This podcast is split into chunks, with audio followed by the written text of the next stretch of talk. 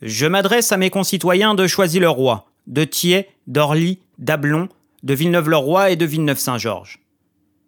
J'appelle leur attention sur un nouveau danger dont nous sommes menacés.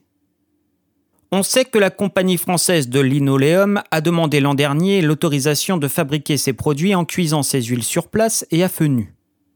Cette demande a été rejetée par arrêté de préfet du police en date du 2 septembre 1882.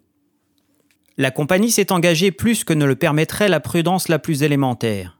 Elle veut utiliser à tout prix les bâtiments qu'elle a construits à grands frais. Ha Si c'était à refaire, elle y regarderait à deux fois. Mais enfin, la situation est telle et elle cherche à en tirer le meilleur parti. Aussi a-t-elle introduit une nouvelle demande tendant à obtenir l'autorisation de fabriquer, mais cette fois sans cuire les huiles sur place.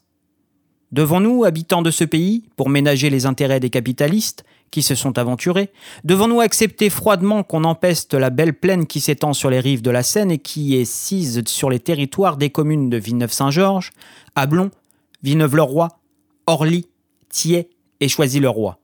Je ne le crois pas. Je me suis fait présenter l'huile de lin cuite depuis six semaines. Elle sentait horriblement mauvais. Et qu'on le sache bien, cette mauvaise odeur provient d'un principe particulier très volatile et très inflammable, dont les vapeurs prennent aux yeux et à la gorge. Voilà donc un établissement qui répandra des vapeurs malfaisantes et qui, de plus, sera voué à des chances continuelles d'explosion ou d'incendie, sans compter que la santé des ouvriers sera compromise par un état des choses si déplorable.